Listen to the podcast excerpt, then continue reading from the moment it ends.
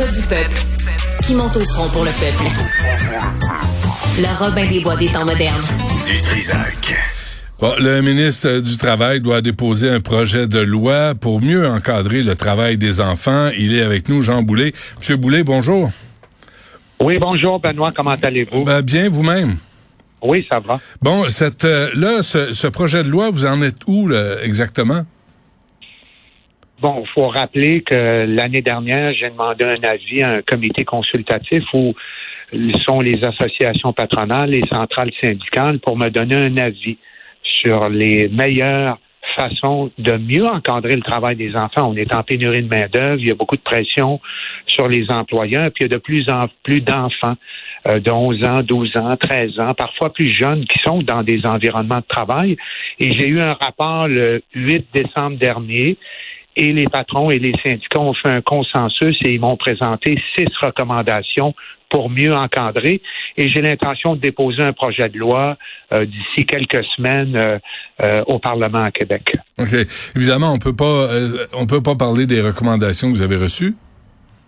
Oui, on peut en parler. Oui, OK. En, en fait, la, ils ont fait un consensus. En fait, c'est une recommandation unanime sur euh, d'établir à 14 ans l'âge euh, d'admission à l'emploi.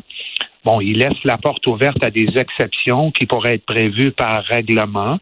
Deuxièmement, de limiter la durée du travail. Quand un, un, un jeune doit aller à l'école, c'est jusqu'à 16 ans au Québec, de limiter à 17 heures de travail par semaine euh, l'enfant qui va à l'école, sauf les périodes de fête, de relâche ou les vacances estivales, et à, de limiter à 10 heures les cinq journées où il doit aller à l'école. Donc, du lundi matin au vendredi en fin de journée, limité à 10 heures.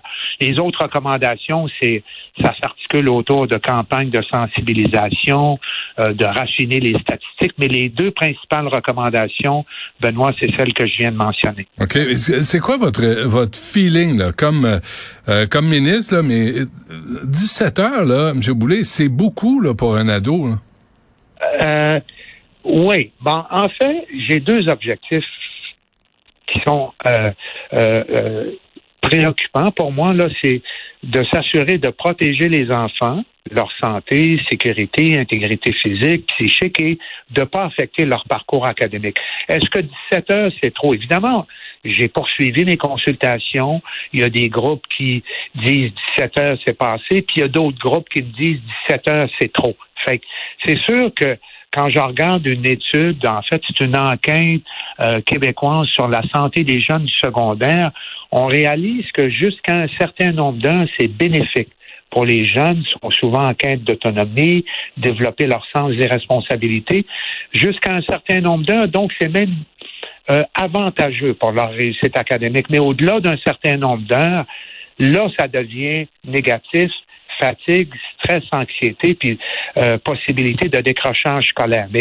Chacun peut avoir son avis, puis c'est euh, ce que le projet de loi va devoir euh, déterminer de façon claire. Donc, hmm. un âge, c'est mon intention à ce stade-ci. Mais, mais votre, votre tendance, M. Boulay, moi, je suis d'accord avec Alexandre Leduc de Québec solidaire qui dit que les enfants de 14 ans et moins, leur place, c'est à l'école. Moi, j'ai travaillé dans un dépanneur, j'avais 13 ans, puis euh, sincèrement, j'étais pas gros dans mes shorts, puis je te laissé tout seul toutes les fins de semaine à travailler dans un dépanneur. C'est pas une bonne idée. Non, puis c'est pas euh, compatible avec le développement social, moral, physique d'un jeune de 11 ans, 12 ans, 13 ans, puis vous le mentionnez. Mais oui, Alexandre et moi, on en a discuté, puis je l'ai répété constamment, d'abord et avant tout, la place d'un enfant, c'est à l'école. Puis travailler potentiellement, mais il faut pas que ça soit incompatible avec ses capacités physiques, puis surtout que ça nuise pas à sa réussite éducative. Est-ce que vous considérez, M. Boulay, là aussi, euh, interdire l'accès aux 16 ans et moins à certaines tâches, là, des, parce qu'on a vu des exemples dans des scieries, dans des cuisines avec l'huile euh, bouillante, euh, dans des usines là, où les, les jeunes, il y a des jeunes de 13, 14 ans se sont sérieusement blessés. Est-ce que vous pouvez exclure certaines fonctions?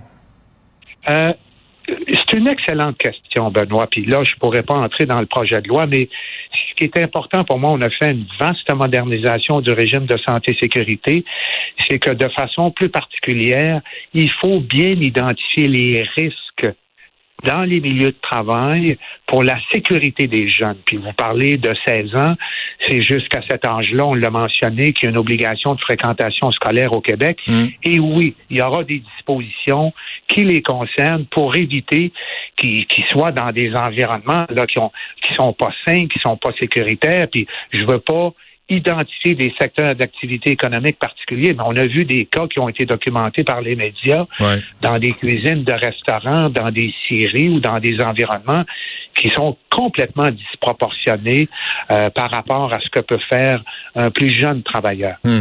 On plaide souvent, M. Boulet, la, la pénurie de personnel, mais euh, moi, j'ai travaillé chez Steinberg là, en 1979, puis à un moment donné, le dimanche, les commerces étaient fermés, le samedi soir, les commerces étaient fermés, puis la semaine, les, les commerces, jeudi, vendredi, fermés à 9 heures.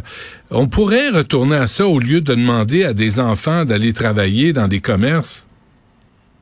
C'est une hypothèse. Évidemment, moi, je travaille pas sur cet aspect-là, mais je veux surtout m'assurer euh, qu'un employeur puisse pas faire effectuer plus qu'un nombre d'heures spécifiques par semaine, particulièrement pour le jeune qui doit aller à l'école. Non, non, mais je parle pas de ça, M. Boulet. Là. Je parle de revenir à un horaire décent où la famille compte un peu. Puis si tu as besoin de faire tes courses, ben prévois-le. Mais on n'a pas besoin que les commerces soient ouverts 24 heures par jour, 7 jours par semaine. C'est votre opinion, M. Dutrézac, que je respecte totalement. Euh, puis ça, euh, c'est une décision d'opportunité, puis c'est un dossier sur lequel mon collègue à l'économie et innovation travaille, mais euh, je respecte votre opinion, puis je la comprends. Mais, mais qu'est-ce que vous en pensez, vous, comme ministre du Travail? Euh, moi, j'ai là-dessus, euh, il y a des avantages puis des inconvénients. Mais j'ai vécu cette époque-là où c'était fermé, puis il n'y avait pas de d'inconvénients particuliers. Puis ça pouvait être bénéfique là pour les travailleurs qui bénéficiaient d'une journée de congé. Ben oui. Mais encore une fois, il y a un aspect de compétitivité entre certains commerces qui veulent avoir la possibilité de le faire. Tu sais, moi, je serais plutôt euh, favorable à étudier une option où ce serait plus laissé à la liberté de chacun. Là, mais encore une fois, laisser ça euh, complètement facultatif, ça peut générer des inconvénients. C'est pas une opinion claire, Benoît, là, mais c'est pas de quoi que j'ai l'intention de trancher mm. dans mon projet de loi pour mieux encadrer le travail des enfants. Mais la loi a changé en novembre 92. Ça fait 30 ans de ça. C'est quand même récent dans l'histoire du Québec. Il y, a, il y, a, moyen de réfléchir à on a-tu besoin de consommer? On parle de pollution, on parle de surconsommation. On a-tu besoin de consommer 16 jours par semaine? Il y a certainement une réflexion à compléter, une analyse des impacts, les avantages, les inconvénients. Mais c'est un point intéressant que vous soulevez, puis euh, je comprends très bien que vous le souleviez dans le contexte où on parle de pénurie de main-d'œuvre, de pression sur les employeurs, puis d'un nombre d'heures qui génère aussi beaucoup de symptômes. On l'a vu dans l'étude du devoir euh, rapportée par Jean-Louis Bordelot. Il y a euh, au-delà de 52% des filles du secondaire qui vivent des symptômes d'anxiété, de dépression. Hmm. Mais c'est pas que en raison des heures de travail, c'est aussi lié à la pandémie. Il y a d'autres facteurs, mais le travail, il faut s'assurer que ce soit bien encadré. OK. Euh, quand est-ce que vous prévoyez déposer ce projet de loi? Ben, l'hypothèse la plus probable, ce serait euh, à quelque part au mois de mars, la troisième semaine de mars, approximativement, là, si euh, tout se déroule comme c'est prévu. Comment vous travaillez? Travaillez-vous en, comme, comme euh, Véronique Yvon l'a fait sur l'aide médicale à mourir, et comme on l'a fait aussi sur les tribunaux euh, spéciaux là, pour les agressions sexuelles. Me semble c'est des cas de, des décisions euh, sociales qu'on devrait prendre ensemble, tout le monde ensemble. C'est devenu un enjeu de société. Puis oui, j'ai eu des rencontres, des discussions avec ma collègue de Saint-Laurent, Marois Risky, euh, qui est extrêmement préoccupée par euh, ce sujet-là. Alexandre Leduc, avec qui j'ai fait six commissions parlementaires, on a fait beaucoup de projets de loi ensemble, on se parle, on discute on s'échange des, euh, des propos, comme vous avez pu remarquer au Salon Bleu, mais on travaille ensemble. Puis pour moi, là, ça va au-delà de la partisanerie. Moi, j'aime travailler avec des consensus.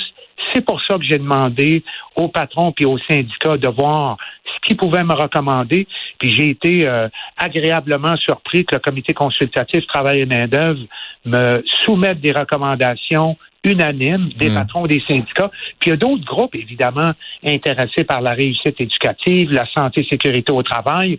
J'ai consulté beaucoup parce que je veux que ce soit un projet de loi il va encore être perfectible, Benoît. Là, il y, a, des opinions qui peuvent varier sur les limites d'heures, sur l'âge minimal d'admission à l'emploi, mais ça va faire l'objet, je pense, d'un fort consensus.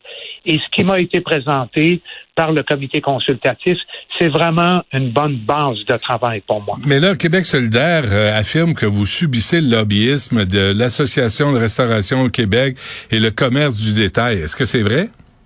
Bon, quand il parle de lobby intensif, non, c'est pas conforme à la réalité.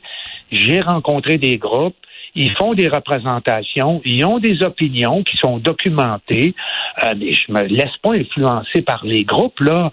C'est pas du lobby intensif. Et ça, je l'ai mentionné à M. Leduc, et euh, je tiens compte de leur réalité, mais euh, s'il y a des exceptions dans la loi en bas de 14 ans, ça va véritablement être des exceptions qui n'affectent pas le parcours académique des jeunes et qui, surtout, les protègent totalement puis convenablement dans les milieux de travail. OK, deux dernières affaires rapidement là, euh, M. Boulay. En tant que ministre du Travail, là, je, je sais que vous allez me référer au ministre de l'Éducation, là, mais est-ce qu'il y a moyen de parler des conditions de travail des professeurs qui subissent, on le voit aujourd'hui, de la violence en classe? Est-ce que vous et M. Drainville pouvez vous asseoir puis revoir comment les profs sont sont laissés à elles-mêmes et en plus de pas avoir le droit de parler aux médias, euh, les profs n'ont pas le droit de parler aux médias est-ce qu'il y a moyen, là, que, parce que vous vous occupez vous êtes ministre du Travail, de vous pencher sur cette question-là? Je sais que c'est euh, mon collègue, évidemment, vous l'avez dit, euh, Benoît, il est extrêmement sensible à cette réalité-là de violence euh, et que les professeurs qu'on porte une attention particulière à l'amélioration de leurs conditions de travail dans un contexte particulièrement où il y a une pénurie de main-d'œuvre. Oui, évidemment, euh, Bernard travaille là-dessus, puis il s'assure que les bons plans d'action soient mis en place, puis qu'il y ait le plus de protection possible à l'égard des professeurs. La violence, là, c'est non mais concrètement, là, euh, concrètement, M. Boulay, est-ce qu'il y a moyen la semaine prochaine, vous et Bernard Drinville, vous sortiez ensemble puis dire voici comment ça va se passer, parce que là on va on va perdre tous nos profs. Ils se font, tabasser, ils se font écœurer, vous l'avez vu, et ce n'est pas d'aujourd'hui. Faudrait leur donner du pouvoir, faudrait leur donner de l'autorité, faudrait leur donner de la protection, faudrait que les directions d'école les protègent. Et ça, c'est votre job comme ministre du Travail?